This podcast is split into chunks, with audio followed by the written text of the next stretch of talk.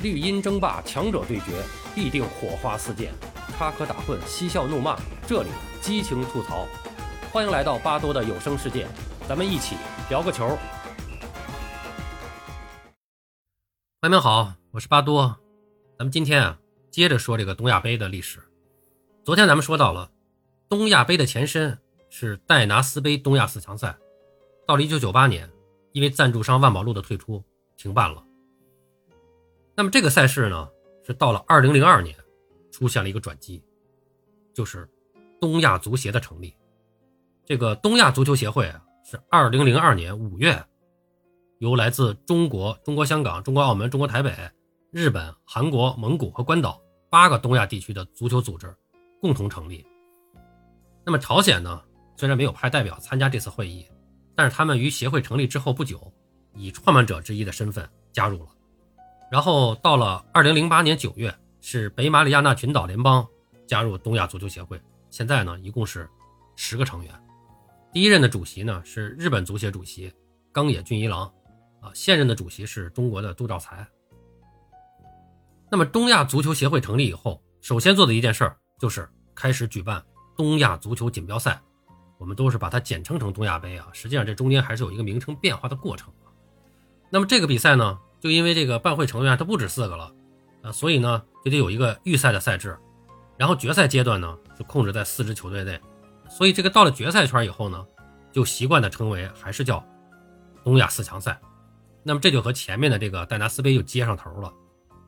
呃，这个比赛呢是固定了啊，每两年举行一次，由日本、韩国、中国三国来依次轮流举办。那么东亚足球协会的所属会员是派队角逐。啊，二零零三年是开始首次举办，在这个东亚乃至整个亚洲地区，应该说这个比赛还是具有广泛的影响力和知名度的。呃，二零零五年第二届东亚杯呢是加入了女足比赛，这个东亚足联呢后来是一直坚持每届赛事同时举办男女足比赛的原则，这也成为了这项赛事的一大特色。应该说这一点是坚持的非常好的，也是非常棒的一个做法。那么中国、韩国和日本这三支。曾经参加过2002年世界杯的球队被列为种子球队，就是说不用打预赛，直接进入决赛周。而其余的球队呢，就需要先参加外围赛。这个外围赛呢，原先是定个，原先定的呢是把这个六七支比较弱的球队分成两个小组，单循环的方式比赛，然后榜首的球队呢再交锋，胜者呢晋身决赛周。那么，但是由于第一届外围赛以及第二届外围赛当时的都只有五支球队参赛，就只能是划入一组了。然后呢，以单循环的方式比赛，那么胜者呢晋身决赛周，也就是说决出一个球队来。因为决赛周四支球队，中日韩三个种子队直接进，那么就是其他这几支队打一个单循环决出一支球队来，然后进入决赛周。那么决赛周呢也是以单循环的方式做赛啊，就四支球队打一个单循环。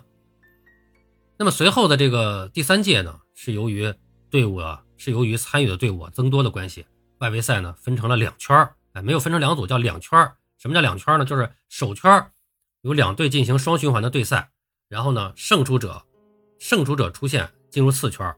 那么而次圈分为两组，两组进行单循环对赛，小组首名就会取得这个参与决赛的名额。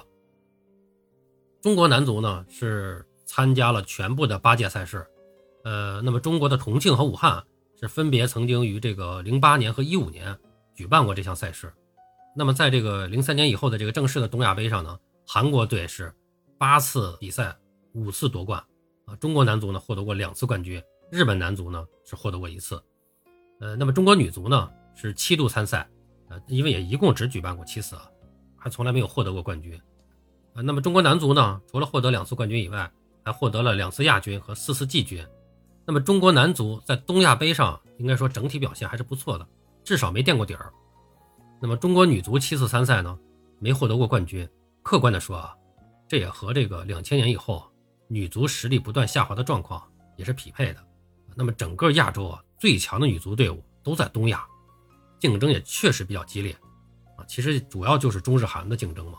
啊，我们这次虽然女足呃拿了这个亚洲杯冠军了，其实我们也看我们主要对手就是日本和韩国嘛。客观的说，在半决赛的时候打那比赛，我们也看到了，就是。呃单纯从这个竞技实力来讲，我们跟日本可能还稍微的，呃，要弱一点啊，略弱于日本。然后这个跟韩国呢，应该是一个伯仲之间，可能是应该是稍微的略强一点啊，是这么个状态。应该说中日韩之间还是比较接近的，竞争比较激烈。那么另外要说的呢，就是男足在这个赛事上能保持不错的战绩，那肯定还是跟这个日韩对待这比赛的这个态度有关系啊。基本上都是二队出战的情况比较多。通常这个赛事上呢，他们是不征召海外球员的，都是国内球员为主啊。啊，那么纵观这八次比赛，也是给我们留下了很多这个令人难忘的时刻啊。那么，二零零三年第一届东亚足球锦标赛是在当年的十二月份在日本东京开赛。那么，参加本次赛事的除了东道主日本队、种子队韩国队和中国队之外，还有就是中国香港队。那么比赛呢，就是咱们说的这个单循环赛制啊，根据积分来排名决定冠军归属。呃，那么当时正好是二零零二年世界杯以后，哎，这个阿里汉呢成为了国足的新帅，然后中国男足呢应该说也是进入到了一个更新换代的一个新阶段。呃，在这次比赛呢，国足是连负日本、韩国以后呢，三比一击败中国香港，挽回了一丝颜面，获得了本届赛事的第三名。那么到了二零零五年七月份，第二届东亚足球锦标赛是在韩国的大田开赛，参加本次赛事呢是四支球队，分别为。中国队、韩国队、日本队和朝鲜队，啊，那么首场比赛呢，中国队是对阵东道主韩国队。这场比赛成为了中国男足抗韩历史上非常有看点的一场比赛。为什么这么说呢？开场不到五分钟，李玮峰和韩国队的柳京烈就发生了激烈的冲突。在争执中啊，李玮峰是推搡了一下柳京烈，结果这个当值主裁判呢叫西村雄一，哎，莫名其妙的跑过来。将首次代表中国队出战的年轻小将郜林红牌罚下，啊，这当时是出了一个乌龙事件啊。然后在随后的比赛中呢，这个中国队的后卫，一个是李玮峰，一个是曹阳，又先后被红牌罚下啊。但是呢，以八人作战的中国队还是凭借着上半场的时候，啊，孙祥的一脚小角度的左脚爆杆啊，率先打入一球，最终呢是一比一逼平了韩国。那么次战日本队呢？中国队是在上半场呢，就凭借李金羽和张永海的头球破门，取得了二比零领先。一边再战呢，日本队是连入两球，将比分追成了二比二。那么在最后一战呢，对这个朝鲜队，世界杯以后呢，重新入选国家队的谢辉，现在就是国内很火爆的这个大连人队的主帅，这个谢辉啊。那么他在开场就为中国队创造了一个点球，然后由这个中场李岩主罚命中。在下半场比赛中呢，谢辉呢又在禁区内拿球，冷静的盘带。然后扣球摆脱防守，一脚劲射打远角破门，中国队二比零取胜。应该说这场比赛也是谢辉在国家队的一个高光表现啊。那么整体呢，这届比赛呢，中国队是一胜两平的战绩，本届赛事的一个冠军奖杯。那么来自大连的国脚中卫季明义当选了本届东亚杯的 MVP。那么这也是中国队历史上第一次获得东亚足球锦标赛的这个冠军啊。呃，到了二零零八年二月。第三届东亚足球锦标赛，这会儿就轮到了中国了，在中国的重庆开赛。那么参赛的球队跟上一届一样啊，还是中日朝韩四支队。那么中国队呢，时任主教练呢，又变成了这个杜伊科维奇加弗拉多的这个双主帅搭配啊，就是后来著名的这个拉杜组合啊。关于这个拉杜组合的故事，呃，咱这不多说了，我之前以前讲过啊，关于在那个呃国足征战世界杯六十年里边专门讲过这个拉杜组合。那么这次比赛。国足又是连续的负韩国、负日本，最后一战对朝鲜是凭借朱挺、王栋和蒿俊闵各进一球，三比一战胜朝鲜，获得第三名。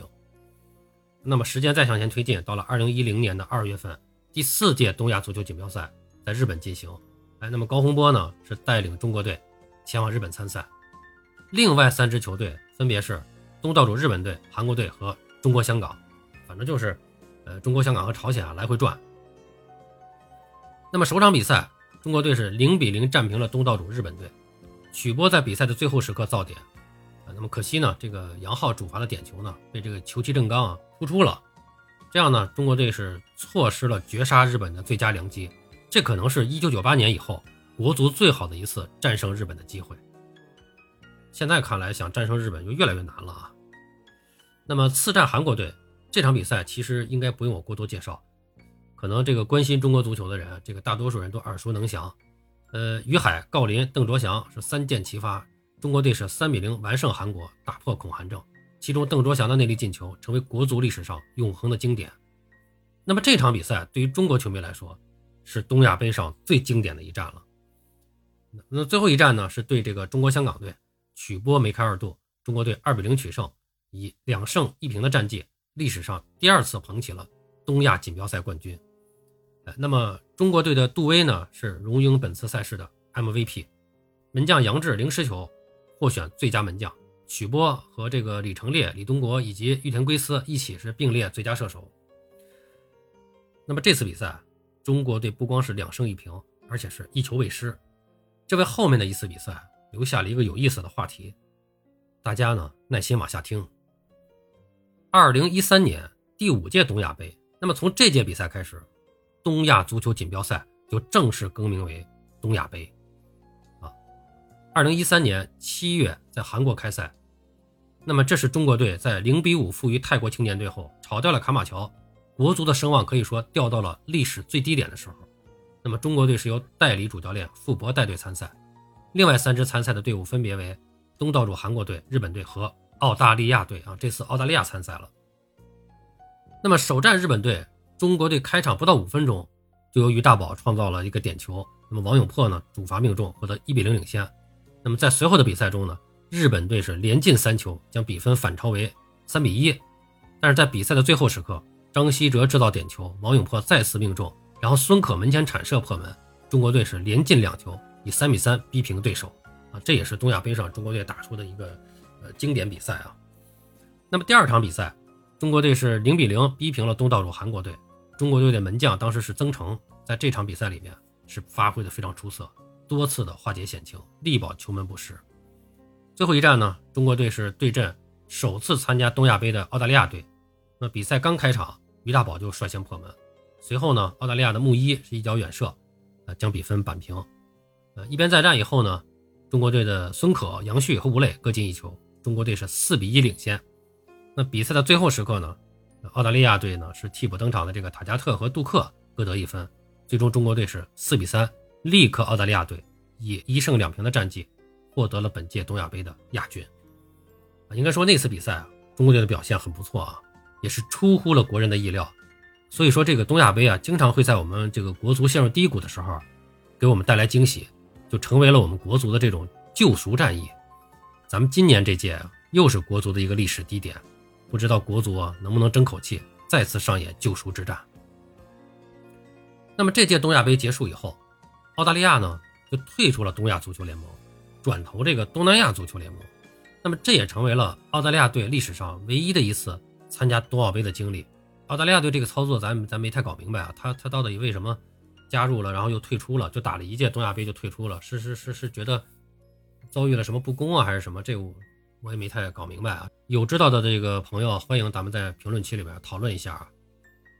那么，二零一五年八月，第六届东亚杯在武汉举行，这个这时候的国足的主帅呢换成了法国人佩兰啊，这个参加本届赛事的还是中日朝韩四队，那么中国队呢是赴韩国。胜朝鲜，最后平日本，跟朝鲜队的积分相同，凭借着净胜球的优势呢，是力压朝鲜队获得了亚军。那么到了二零零七年第七届东亚杯是在日本举行。那么从这届开始啊，这个东亚杯啊正式更名为东亚杯 E 一锦标赛啊。那么中国队呢是由里皮带队参赛，里皮呢是上一年在十强赛的时候呢中途接手国足，也是差点创造了奇迹，把国足是险些带进了世界杯啊。那么转过年来参加这次比赛，应该说是开始了大范围的更新换代，以韦世豪为代表的年轻球员开始这个进入国家队。那么在这个比赛开始前啊，就出了一个非常有意思的事儿，就是这个韩国队啊，在这个新闻发布会上就非常嚣张啊，非常的那个狂傲的，就是喊出了说这我们将在本届比赛上以不失一球的战绩夺冠，啊这这。这这当时就在场的记者也也有一点小小的哗然啊，说这这这这么狂，一球不失啊这个。然后会后呢，还有这个记者采访韩国的队员，然后这队员们呢这个表态就说的，哎呀，这这很正常嘛，这个在东亚杯这样的比赛上，啊面对这样的几个对手，就根本就没有哪支球队还有哪个球员具备这种呃打入我们韩国队进球这种能力啊。这个事儿呢就在赛前引起了一个小小的舆论风波啊。这个这个日本队肯定是不服的啊。而中国队呢和中国球迷呢，他肯定也不服啊。但是咱们相对日本来说，这咱们是吧？咱咱咱没底气啊。但是还是有媒体和球迷啊，在赛前就发表了我们的看法。咱们这个也不能被他们吓住啊。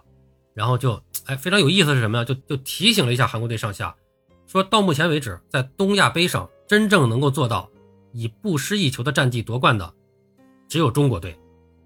哎，这就是我们前面说的啊，二零一零年的第四届东亚杯上，高洪波带领国足两胜一平不失一球夺冠。那么就说赛前这个各队啊、各国的媒体是嘴炮打得火热啊。那比赛呢，国足首战韩国队，在开场不久的一次进攻中。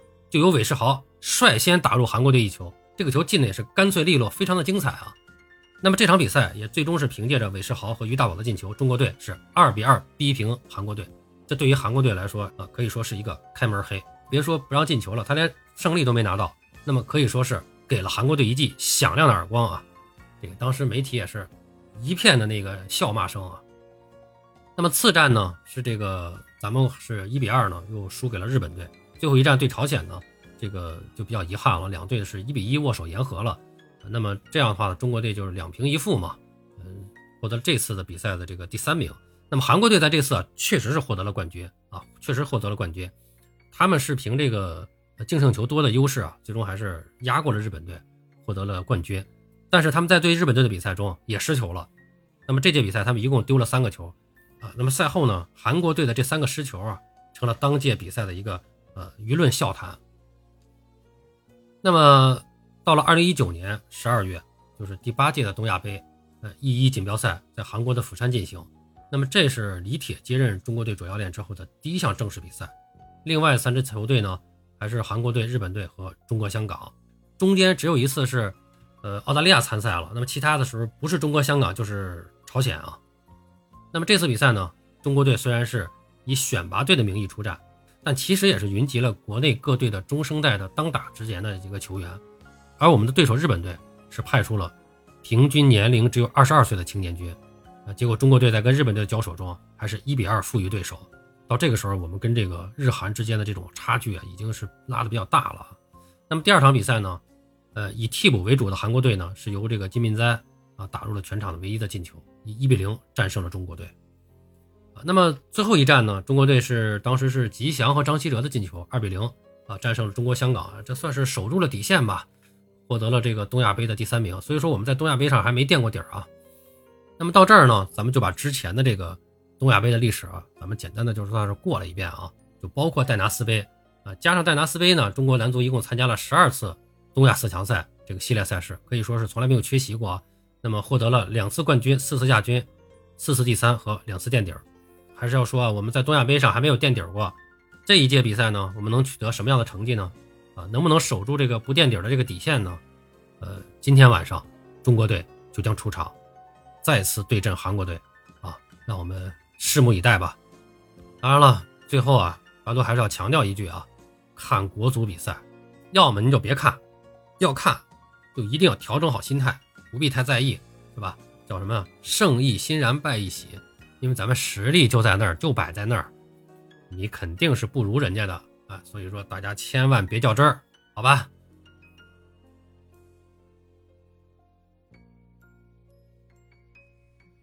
好了，朋友们，今天咱们就聊到这儿，感谢您的收听。您有什么想和巴多交流的，咱们评论区见。本节目由喜马拉雅出品，欢迎收听、订阅、评论、转发。巴多聊个球，我们下期再见。